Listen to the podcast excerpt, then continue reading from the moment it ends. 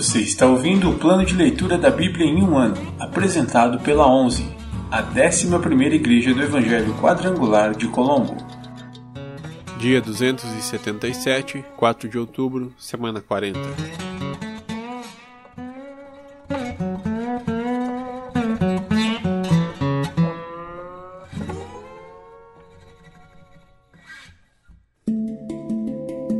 Novo Testamento Apocalipse, capítulo 4 Adoração no céu. Então, quando olhei, vi uma porta aberta no céu, e a mesma voz que eu tinha ouvido antes falou comigo como um toque de trombeta. A voz disse: Suba para cá, e eu lhe mostrarei o que acontecerá depois destas coisas. E, no mesmo instante, fui tomado pelo Espírito e vi um trono no céu e alguém sentado nele. Aquele que estava sentado no trono brilhava como pedras preciosas, como jaspe e sardônio. Um arco-íris, com brilho semelhante ao da esmeralda, circundava seu trono. Ao redor do trono havia vinte e quatro tronos, nos quais estavam sentados vinte e quatro anciãos. Estavam todos vestidos de branco e usando coroas de ouro na cabeça.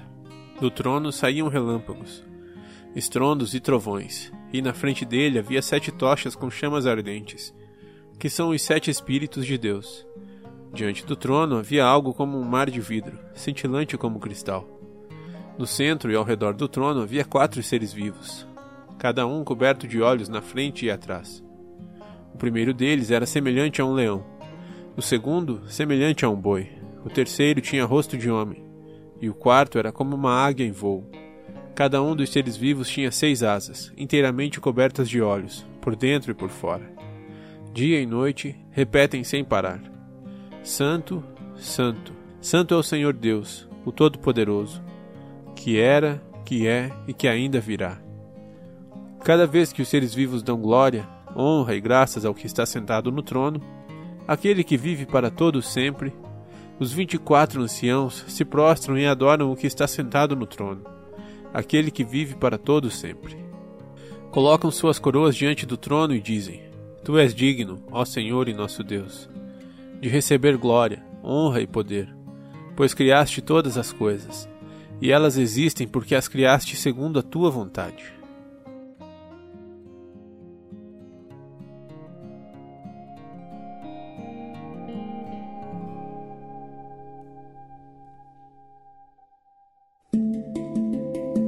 Antigo Testamento Livros históricos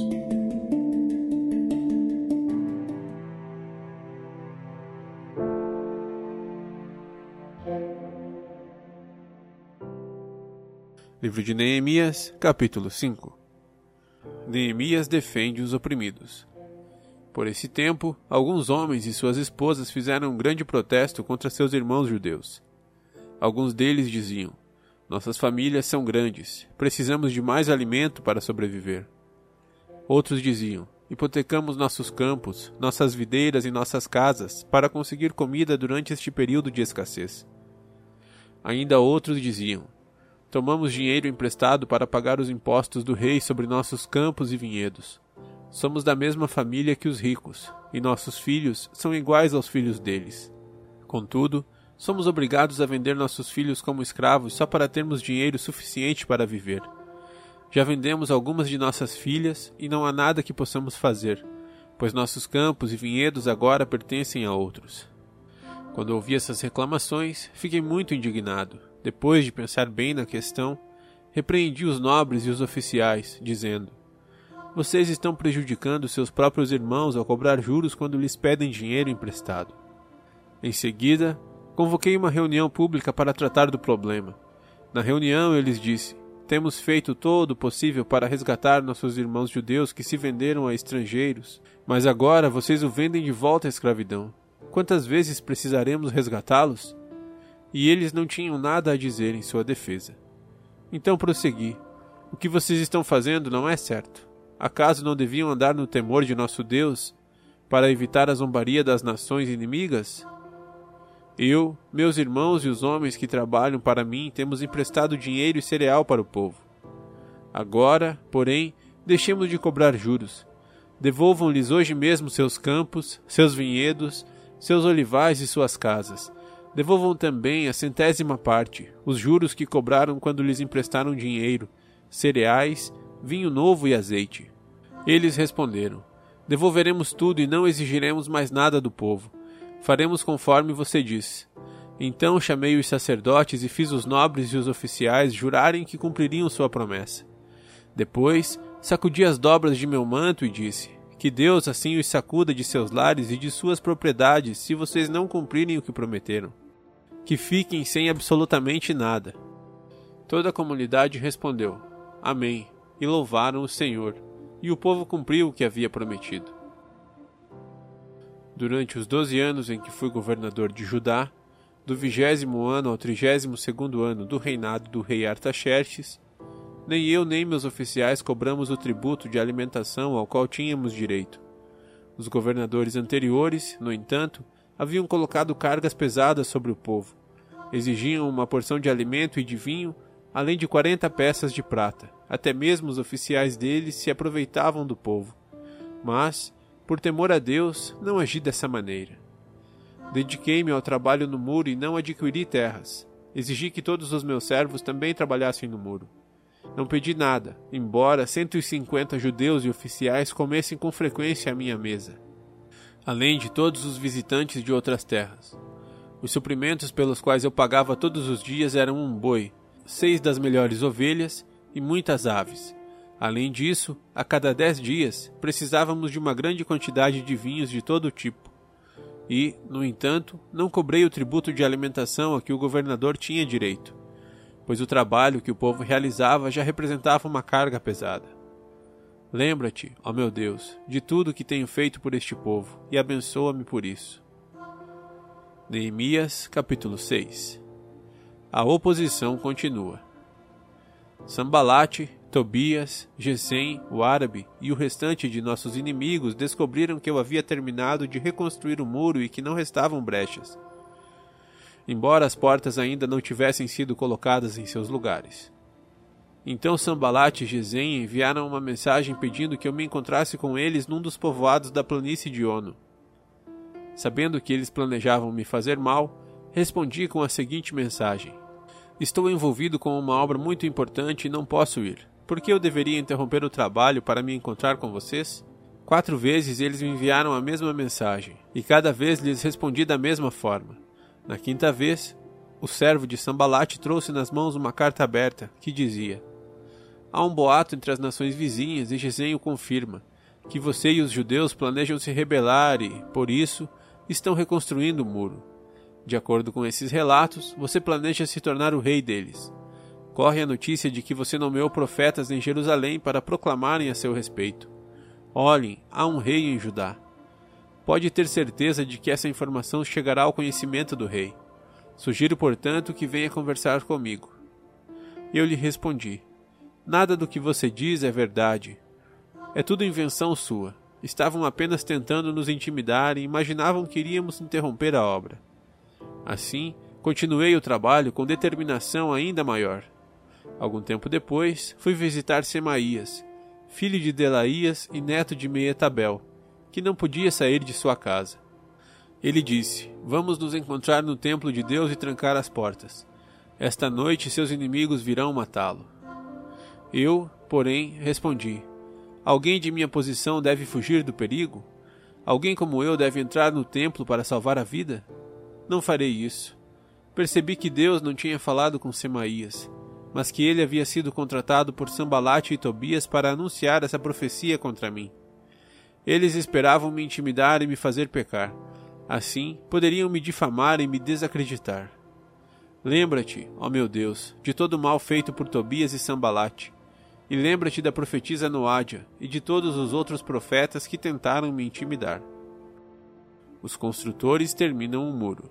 Por fim, no dia 2 de outubro, 52 dias depois de começarmos o trabalho, o muro ficou pronto.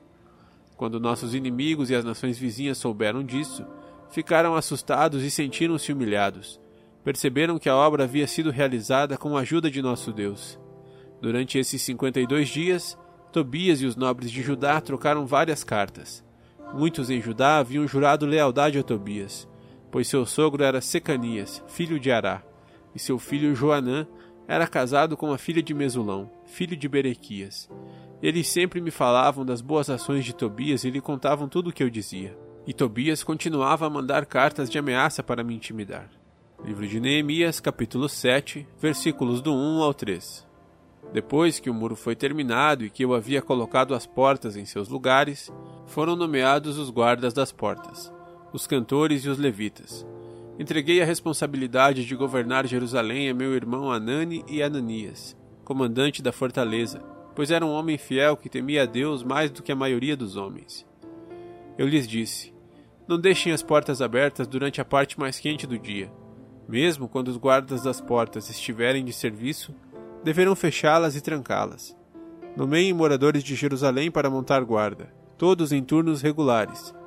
Alguns ficarão em postos de sentinela e outros em frente de suas casas.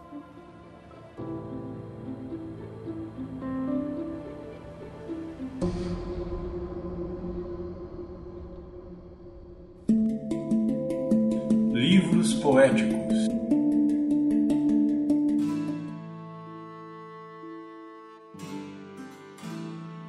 Livro de Salmos, capítulo 99 O Senhor reina, tremam os povos. Ele está sentado em seu trono acima dos querubins. Trema toda a terra. O Senhor é soberano em Sião, exaltado acima de todos os povos. Seja louvado teu grande e temível nome, pois é santo. Rei poderoso, que ama a justiça. Tu estabeleceste a imparcialidade, agiste com justiça e retidão em Israel. Exaltem o Senhor, nosso Deus. Prostrem-se a seus pés, pois ele é santo. Moisés e Arão estavam entre seus sacerdotes, e Samuel também invocava seu nome. Clamavam ao Senhor, e ele lhes respondia. Da coluna de nuvem lhes falava, e eles seguiam os preceitos e os decretos que ele lhes dava. Ó Senhor, nosso Deus, tu lhes respondias. Eras para eles Deus perdoador, mas os castigava quando se desviavam. Exaltem o Senhor, nosso Deus, e prostrem-se em seu santo monte, pois o Senhor, nosso Deus, é santo.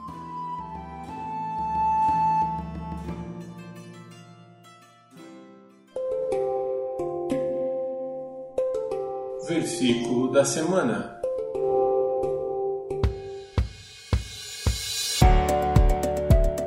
Então Pedro se aproximou de Jesus e perguntou: Senhor, quantas vezes devo perdoar alguém que peca contra mim? Sete vezes? Jesus respondeu: Não sete vezes, mas setenta vezes sete. Mateus 18, 21 e 22. Então Pedro se aproximou de Jesus e perguntou: Senhor, quantas vezes devo perdoar alguém que peca contra mim? Sete vezes? Jesus respondeu: Não sete vezes, mas setenta vezes sete. Mateus 18, 21 e 22. Então Pedro se aproximou de Jesus e perguntou: Senhor, quantas vezes devo perdoar alguém que peca contra mim? Sete vezes? Jesus respondeu: Não sete vezes, mas setenta vezes sete. Mateus 18, 21 e 22.